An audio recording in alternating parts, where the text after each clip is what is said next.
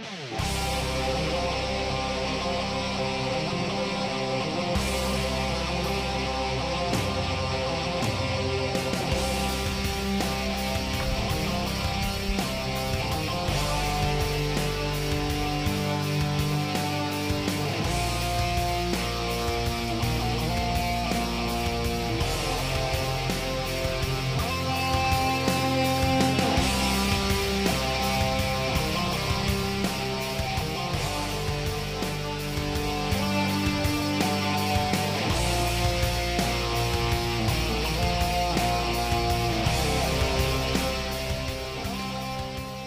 Muy buenas tardes, don Pedro Atienza y su juego de cromos. Ahora como estaba sonando esta sintonía de juego de cromos, me estaba acordando que con este calor que hace a estas horas, me estaba acordando del, del muro.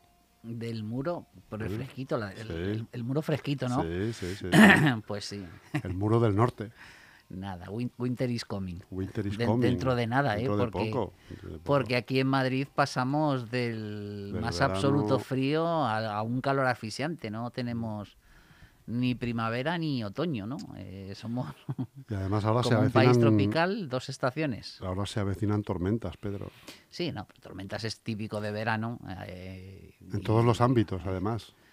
Pues sí, efectivamente. Además, vamos a hablar de unas cuantas tormentas que se han producido este fin de En semana. Andalucía ha habido tormenta también. Eh, ha habido tormenta, pero Reales, importante. reales, además, eh, en algunos municipios de Andalucía y políticas. Sí, sí. Pero muy fuerte, además, la tormenta, muy porque ha granizado tanto que ha, que ha destrozado algún que otro sueño. Sí, yo creo que Susana Díaz nunca debió haber salido de su pueblo, ¿no? Pues sí, yo creo que el, el fracaso de Susana Díaz en las primarias eh, hay que remontarse para entenderlo a cuando quiso presentarse a Secretaría General del Partido Socialista Obrero Español.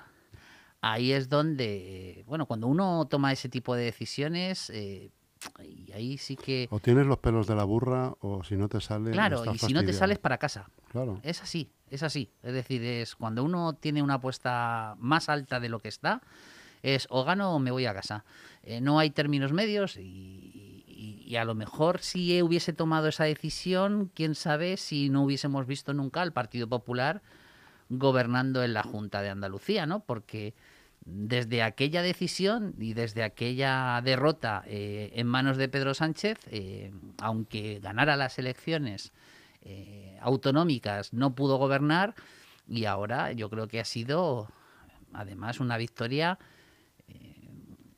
con varapalo, ¿no? Porque ha ganado tan solo en tres provincias y por los pelos y sin embargo en el resto de provincias, en las otras cinco provincias, eh, su derrota ha sido escandalosa, auténticamente escandalosa, llegando, me parece que es en Cádiz, Juan Espadas incluso eh, al 66%, eh, con lo cual y con muchísima diferencia con Susana Díaz, ¿no?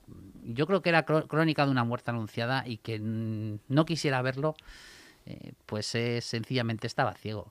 Además, yo creo que ahí, eh, pues Susana, eh, si ha tomado ya la decisión, lo ha hecho de una manera equivocada y si tomó la decisión en su momento aconsejada por algunos, pues más vale apartarse de ese tipo de consejeros. Pero no se va para casa al final. Sí, sí, se va para casa. Sí, Lo que va. pasa es que se irá, eh, pues como, como es ella, es decir, aprovechará hasta el último suspiro eh, para seguir en un cargo político, sobre todo para intentar hacer puente eh, hacia otro hacia otro destino, porque además eh, Susana Díaz, por desgracia para ella, pertenece a esa camada que no ha estado nunca fuera de la política, desde que empezó en Juventudes Socialistas y siendo muy joven, ha estado enlazando cargo y cargo y no ha estado nunca eh, trabajando fuera de la política. Y por lo tanto va a tener serias dificultades eh, para mm, conseguir un nombre fuera de la política. Y yo creo que por eso aguantará, eh, sobre todo a la espera de que le abran algunas puertas, que ya se le abrieron y no quiso cogerlas, que es otro de los errores que yo creo que, que cometió Susana Díaz. Se extiende el sanchismo, Pedro. Bueno, mm, ¿Cuál es verdad que? Juan Espadas se parece muy afín al, al- a Ferraz, al sanchismo, eh, pero yo creo que Juan Espadas es Juan Espadas y, y- Y me atrevo a hacer desde aquí una apuesta que es verdad que tardaremos muchos años en ver si se cumple o no se cumple, eh, pero Juan Espadas es el inicio del futuro del socialismo en España. Yo estoy convencido de ello. Eh, no será inmediato, evidentemente. Hay que eh, dejar el recorrido, porque para, para que esto se cumpla, lo primero que tiene que hacer es volver al Palacio de San Telmo y gobernar en Andalucía pero es de los pocos líderes eh, regionales o autonómicos que yo veo que pueda tener en un futuro una proyección. Y además cumpliría, eh, como yo digo, eh, el recorrido del buen político. Empezar en un municipio, aprender del municipalismo, luego aprender cómo funciona una comunidad autónoma para entender esta peculiaridad que tiene España del Estado de las Autonomías para terminar, quién sabe si en un futuro dirigir el, gobierno de España. Yo, es verdad que es fácil equivocarse en este tipo de apuestas, pero la verdad es que yo a Juan Espadas le veo un, un largo recorrido. Y un brillante futuro. Otra que ha arrasado también en sus primarias prácticamente ha sido Belarra. Sí. ¿eh? Con un 86% sobre el total. Sí, lo un típico congreso a la búlgara que decíamos sí, antes. Pero sí que es verdad que estas semanas atrás, estos días atrás, eh, ha habido eh, voces discordantes en las redes sociales en las que decían precisamente de otros candidatos que iban compitiendo con ella que no se les ha dado bola de ningún tipo. Bueno, así funcionan los aparatos. Así funcionan los aparatos. De todas maneras. Eh, eh, Entonces, ¿se puede hablar de dedazo ahí? no, Bueno, dedazo. Evidentemente, eh, al final es democracia. Es decir, que por muchas presiones que uno tenga, al final uno emite el voto. y y esa es lo, eh, eh, la realidad que hay que asumir. Sí, pero si yo salgo, a mí me llevan en volandas a los sitios y a ti no te dan volandas. Claro, pero al final uno tiene que ser eh, consciente de lo que vota y, cómo lo vota. Quizás es que el, resto de candidatos no han sido los adecuados para presentar cara a Belarra. yo te puedo poner ejemplos en el Partido Socialista donde el aparato ha, pactado, ha, pactado, perdón, ha, ha apostado muy fuerte eh, por determinados candidatos que han resultado siempre perdedores. El último ejemplo lo tenemos precisamente en esta batalla que acabamos de mencionar de Susana Díaz y Pedro Sánchez. Por mucho que el aparato se volcara por Susana Díaz, eh, la militancia estaba con Pedro Sánchez. Yo creo que esa es la excusa del perdedor. Es decir, que es verdad eh, que puedes luchar contra viento y marea, pero cuando un resultado es tan abrumador como el que se ha producido en Podemos en la Asamblea Ciudadana, eh, no valen excusas. Todavía si dices eh, he estado en el 51-49, 52-48, puedes defender eh, esas circunstancias, pero con un 86% o con un 55% que ha sacado Juan Espadas, el aparato en, en, Andalucía era de Susana Díaz, pues no hay excusas que valga. Hay que felicitar al ganador, recoger los bártulos e irte a casa, sin más. Más liderazgos, Pedro, aparte del de Biden en la OTAN. Eh, pues sí, y además que parece, por, por, he leído yo muy de pasada, aunque no está confirmado, que la próxima cumbre de la OTAN parece que se va a celebrar en España, ¿no? Eh, a lo mejor esos 30 segundos... Igual iban hablando de eso.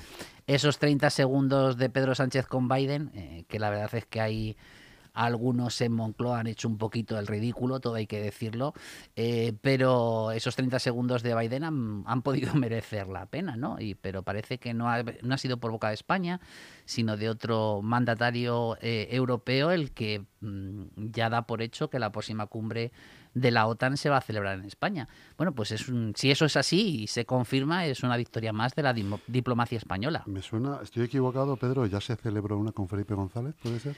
De la OTAN, no. Eh, lo que yo recuerdo con Felipe González fue eh, las negociaciones eh, por la paz entre palestinos e israelíes.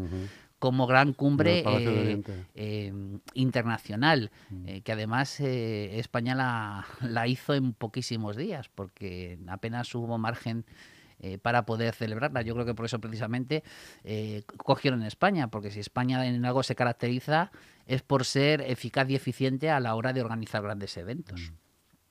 ¿Por qué comentas que Moncloa ha podido patinar en estos 45 Hombre, segundos? porque a mí para 30 segundos, yo si fuera asesor de Pedro Sánchez, por 30 segundos eh, no lo vendería como que han conseguido un encuentro entre Biden Eh, y, Pedro Sánchez, de 30 segundos, que puedes decir, hola, ¿qué tal estás? Eh, y poco más. Sí que lo vendería a posteriori, es decir, que, esa, esa, intervención de 30 segundos sí que se puede vender a posteriori, pero a priori uno espera. Eh, y además, cuando las agendas de los mandatarios son transparentes y se pueden ver, es que no hacía falta esperar al día de hoy para darse cuenta de que Biden va a hablar eh, con muchos mandatarios, eh, muchos de ellos, eh, bueno, prácticamente la totalidad, e-, europeos, y, Pedro Sánchez no estaba en su agenda. Yo creo que ahí se han precipitado a la hora de vender un éxito lo que va a quedar prácticamente como anecdótico. Bueno, mm, revisitado este otro liderazgo. Liderazgo Ayuso. Está sacando los pies del tiesto. ¿Ha sacado uno solo? No, no, yo creo que este fin de semana. este fin de semana ha sacado los dos. Los dos. Porque, bueno, primero, eh, eh, yo todavía intento entender por qué Pablo Casado, en una manifestación como la de ayer, eh, ha dado protagonismo a Díaz Ayuso. Intento entenderlo, porque dentro del manual del liderazgo político lo que un líder nacional nunca debe hacer en una manifestación de este tipo es eh, ceder protagonismo. Y Pablo Casado eh, cedió todo el protagonismo, eh, aunque él interviniera, a Isabel Díaz Ayuso, que se está también poniendo en, en, la, en la plataforma de salida para intentar alcanzar ese liderazgo político que yo creo que se va a tropezar. Eh, y lo, creo firmemente porque, como siempre he dicho, Madrid, eh, eh, o perdón, el resto de España no es la comunidad de Madrid y el resto de España tiene sus peculiaridades y el Partido Popular a nivel autonómico también tiene sus peculiaridades y no creo que desde Andalucía, que es una gran federación, o desde Galicia, que es una federación también con muchísimo peso, eh, vayan a dejar a Isabel Díaz Ayuso que lidere. Pero aquí en la Comunidad de Madrid está claro que la preferida eh, es eh, Díaz Ayuso y no Pablo Casado, porque vamos, no es anecdótico que los que allí le rodeaban no eran precisamente gente sospechosa y hubo gente que le reprimía a, a Pablo Casado el comportamiento que tuvo con Vox en la moción de censura. Y luego, eh, si uno deja hacer declaraciones, quiere dejar cierto protagonismo, lo que nunca puedes es mm, dejar que la persona que vaya a protagonizar se salga de, del guion establecido. Y yo creo que con la interpelación que hizo Díaz Ayuso al rey de España, eh, la verdad es que ha metido la pata hasta el corvejón. Primero porque eh, aunque algunos eh, ya lo veíamos o lo intuíamos por las declaraciones que, ha hecho en el pasado, eh, Isabel Díaz Ayuso lo que ha demostrado es eh, dos cosas. O imprudencia, les dejo elegir a los oyentes, o imprudencia o, desconocimiento absoluto de cómo funciona España. Y, y vamos, yo confío, quiero confiar que es lo primero, porque si es lo segundo es bastante peligroso que siga gobernando eh, una comunidad autónoma tan importante como Madrid. Sí, sí, sí, estoy de acuerdo contigo. Eh, hay una tercera, hay una opción C que es que una persona que no tiene filtro y que se aprovechan, Eso es imprudencia. Y que se, aprovechan precisamente los, eh, los que le llevan el marketing y la comunicación de ello. A eso... Seguramente le dirán, sé tú misma. A eso me refería con la es ella misma y yo, recuerdo, yo recuerdo, yo recuerdo que una interpelación parecida a esta eh, la hicieron determinadas personas, pero nunca. Que ojo, pero que, eh, discúlpame un minuto. Fíjate si al final es efectivo ser ella misma, que hoy, sigue siendo la, hoy es la le ha quitado el protagonismo a Pablo Casado. Le ha quitado el protagonismo más total a Pablo Casado. Pero yo recuerdo que una interpelación así al rey. Eh, y no se hizo desde los liderazgos políticos, eh, solo lo recuerdo cuando eh, se aprobó la ley del aborto, la primera ley del aborto, que muchas personas eh, radicales católicas interpelaban al rey para que no firmara aquella, aquella ley, no, no la firmara y por lo tanto no, no entraría en vigor. pero eso es mentira, porque yo creo que el rey ahí lo único que hace es eh, algo meramente formal, eh, pero no es efectivo. Es decir, la ley en el momento que es aprobada por las Cortes Generales, eh, y en este caso los indultos, si son aprobados finalmente por el, por el Gobierno, ya son plenamente efectivos independientemente de que vaya o no la firma, la firma del rey. Es algo meramente formal, no, no tiene ningún significado político. Es chocante de todos modos, Pedro, que en España es curioso que la derecha tradicional no, no acabe de tragar al rey, no a este, a Juan Carlos, eh, en su momento y a este tampoco, claro. Pero es muy chocante que, juega con la, ambivalencia. La, la, progresía sea realmente los que mejor se llevan tradicionalmente con la monarquía. Juega con la ambivalencia, yo creo. Es decir, ellos eh, quieren eh, verse como monarcas, como monarquistas, perdón, por el hecho de, de que tiene un, un electorado muy tradicional eh, pero no les gusta mm, que el protagonismo lo adquieran otros. Yo creo que va más por ahí, es decir, eh, y luego eh, es verdad que, vamos a ver, esto sí que es una opinión subjetiva mía, pero yo creo que tiene mucho que ver también con el tipo de personalidad que hemos tenido en, en los liderazgos a nivel nacional. Es decir, eh, todo el mundo comentaba que Juan Carlos se llevaba muy bien con Felipe González. Eh, pero tiene que ver mucho con el carácter de, o el tipo de persona eh, que es. José María Aznar tiene una personalidad muy soberbia y por lo tanto no le gustaba que el protagonismo lo adquiriera otro. Y sin embargo, Felipe González ayer era mucho más generoso, aunque hay alguna excepción que conozco yo como anécdota que no coincide con esto. Estoy de acuerdo contigo, pero fíjate que precisamente eh, eh, es la derecha la que, la, que, la que cuenta entre sus filas pues hombre, con la, con la, la cohorte de cualquier de la monarquía en España, ¿no? De, hecho, eh, en, la, en, la, derecha es donde, donde, te encuentras a los marqueses, a los duques y, y demás y son nombrados o... Incluso candidatos a, y presidentas de comunidades autónomas. También, también. Y son nombrados por el rey o, son mantenidos por el rey bajo su firma y su aprobación. Y sin embargo no, no se han tolerado nunca tradicionalmente, ni siquiera con Mariano Rajoy. Hay, aunque no lo digan con la boca grande, pero hay muchos republicanos de derechas, ¿eh? muchísimos republicanos de derechas y alguno pues eh, se le ve la patita, ¿no? Eh, pero yo creo que aquí e, es, imprudencia, o sea, el, ejemplo este es imprudencia. Yo, además, eh, venían mm, de declaraciones, vamos, con el escándalo de Juan Carlos, venía que precisamente los mayores apoyos que recibió la corona en aquel momento fue precisamente de partidos como Vox o el Partido Popular o incluso Ciudadanos, ¿no?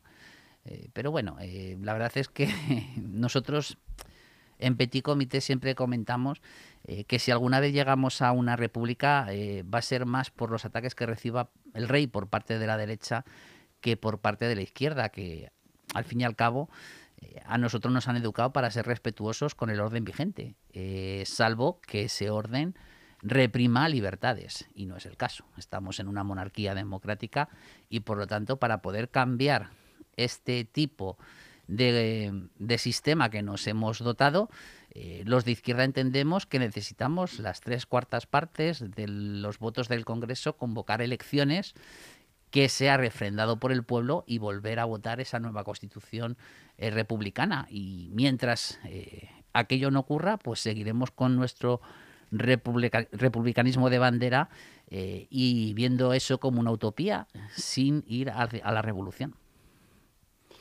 Muy bien, Pedro, más liderazgos. Otro liderazgo que vemos en, Colón, se ha visto eh, otro liderazgo que está de capa caída, que es el, de Inés Arrimadas. Eh, yo creo que por el bien de ese partido político, eh, el giro necesario, el cambio de sentido que, necesita ese partido político para intentar al menos tener una oportunidad, no pasa por Inés Arrimadas. Eh, yo creo que ese partido político debería de pensar eh, que hay que escenificar de alguna manera y rápido, y rápido, porque tan solo quedan dos años eh, para que tengamos nuevas elecciones, y si no, pues ya también vaticino, que puede que acierte o puede que me equivoco, me equivoque, la prácticamente completa desaparición del arco parlamentario del Partido Político Ciudadanos. Lo veremos en las elecciones autonómicas con carácter previo. ¿Para cuándo son las elecciones autonómicas? Pues las, las que las ordinarias eh, coinciden con eh, las elecciones municipales y por lo tanto es ¿Y el, cuarto 23 domingo también? de mes de mayo de dentro de dos años. Del 23. Del 23.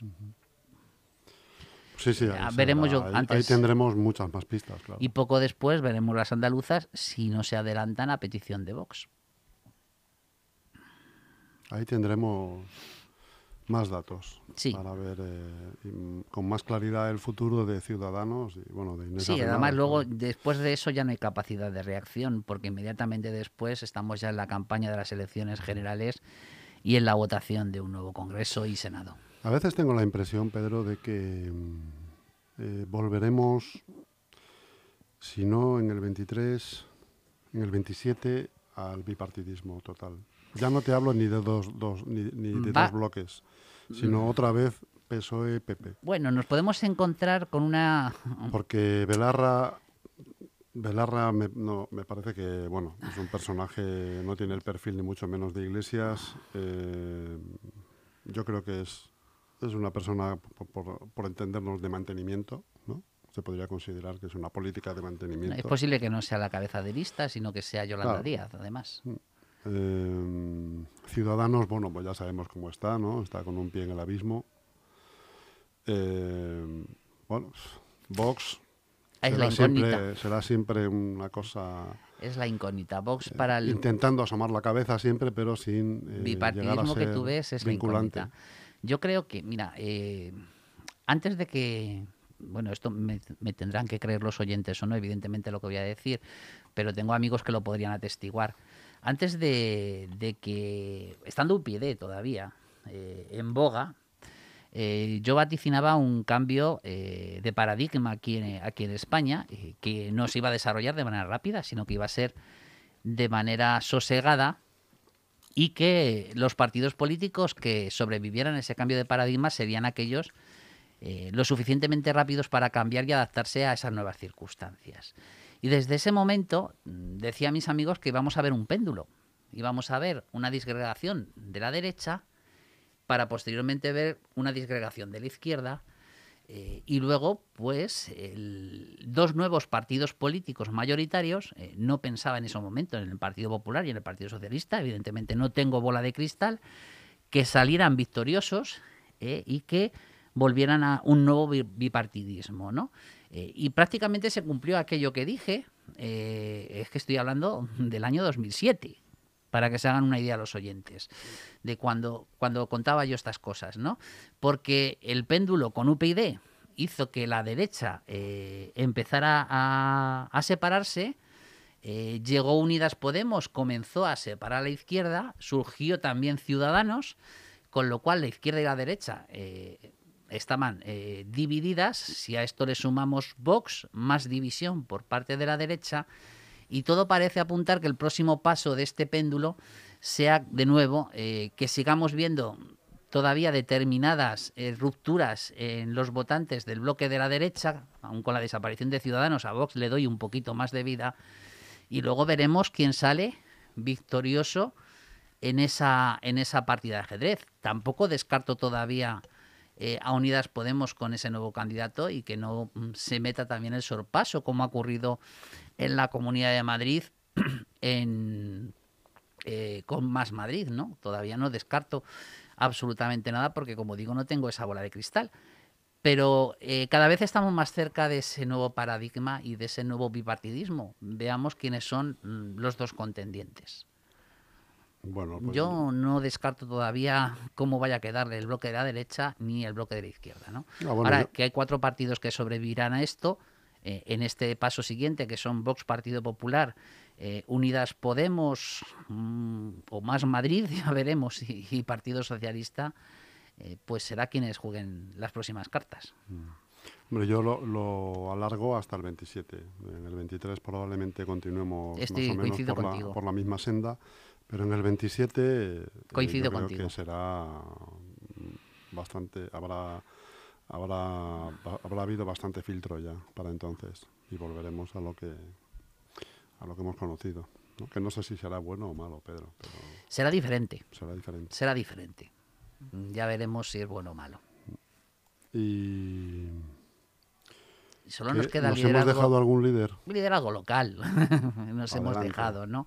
Eh, pero además, eh, ahí la verdad es que eh, es verdad que no sigo tan de cerca como antes la, la actualidad local, pero no soy ajena a ella. Eh, y, Nada del humano te es ajeno, Pedro. Claro, y lo que me parece sorprendente es que estamos en una situación donde absolutamente todos los liderazgos locales están en horas bajas. Mm. Eh, Es que no hay ninguno, es decir, eh, Ciudadanos va a verse arrastrado por lo que ocurre a nivel nacional, porque no había liderazgo personal en, en- el ayuntamiento de Leganés de nadie, de- y además eh, a los dos, es curioso que a los dos que presentaban como cabezas de cartel, al poco tiempo, a los dos se los han cargado. Es decir, primero a, a Jorge, cuando se presentó en las elecciones de 2011 y en estas elecciones de 2015 eh, se han cargado a José Manuel Egea, ¿no?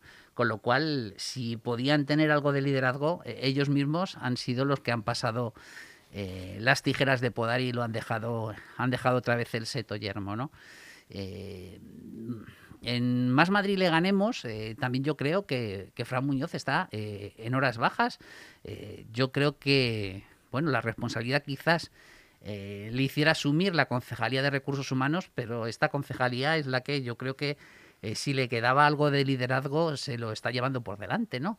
Eh, quizás ahí la incógnita está en, en- en si Eva desde su concejalía eh, es capaz de, coger ese relevo y ese liderazgo en Más Madrid y le ganemos y si los afiliados evidentemente así, así lo estiman o si Eva quiere dar quiere dar ese paso. En Unión por ULEG, eh, la verdad es que está siendo pues una consumición lenta, ¿no? La del, la del liderazgo eh, político de, de Carlos Delgado, pero eh, si después de los resultados eh, de las últimas elecciones no ha visto claro que, que- están en horas bajas y que, y que van hacia abajo, pues, pues yo creo que en las próximas elecciones se seguirán manteniendo, quizás incluso se puedan mantener en los mismos niveles, pero de nuevo sus aspiraciones a conseguir la Plaza Mayor, eh, pues, pues todavía se seguirán viendo frustradas. A Miguel Ángel Recuenco, mm, la verdad es que tampoco le veo eh, capaz de, de liderar eh, el Partido Popular a nivel local. Yo creo que no da el perfil para, para ese liderazgo, aunque, quién sabe, si existiera un tirón muy fuerte de su partido a nivel nacional, sin quererle podría upar eh, a posiciones más ventajosas de las que tiene absolutamente ahora. Y por ¿Crees último, que se podría ir a Madrid incluso? ¿Eh? Recuenco, ¿crees que se podría ir a Madrid? Pues mira, eh, yo creo que va a ser diputado incluso, porque aunque fuera en un puesto muy elevado como el 80, en cuanto se nombren eh, viceconsejeros, directores generales y demás, es muy posible que incluso obtenga el acta de, de diputado y por lo tanto eh, el paso eh, en las próximas elecciones eh, parezca más de manera natural, eh, una renuncia a seguir liderando este proyecto.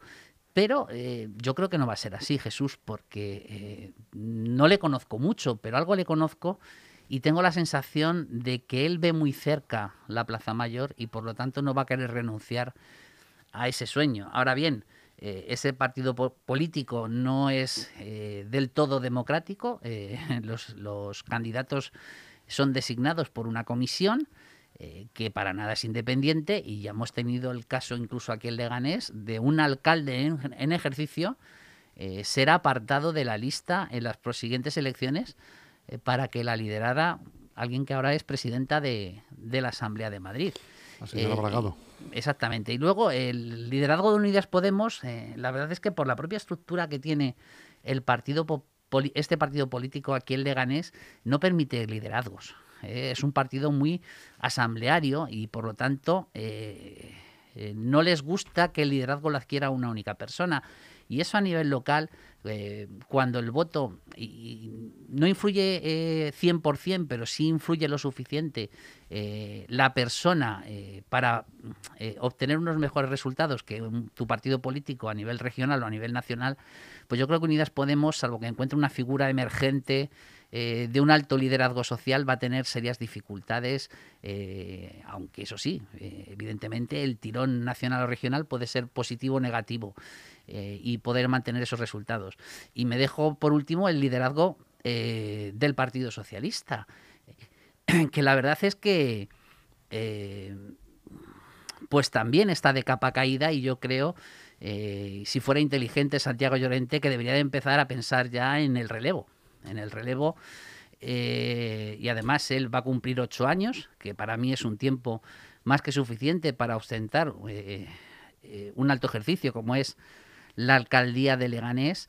y yo apostaría por una, un cambio y una regeneración si queremos, pues de alguna manera, pasar estos momentos que estamos teniendo eh, de serias dificultades en el gobierno local, ¿no? Y, que se están escenificando y la última escenificación muy visible ha sido, por ejemplo, la incapacidad de abrir la piscina de Carrascal el, 15 de junio como debería de haber sido lo normal y lo habitual. Eh, yo creo que esto está desgastando demasiado eh, y para que el partido político no sufra más, igual no dependerá solo de esto, sino también dependerá de las tendencias a nivel nacional o a nivel regional que tenga este partido político, que es el mío, el Partido Socialista Obrero Español.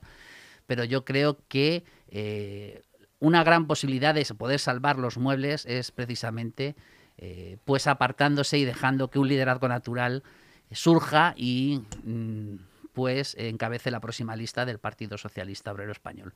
Yo creo que es la primera vez que digo eh, eh, algo así de claro, pero realmente lo pienso y, que sepan los oyentes que lo que estoy dando aquí es mi opinión, solamente mi opinión de todos estos líderes políticos que se podrá o no se podrá compartir eh, y que yo respeto, pero esta es mi visión y así lo cuento.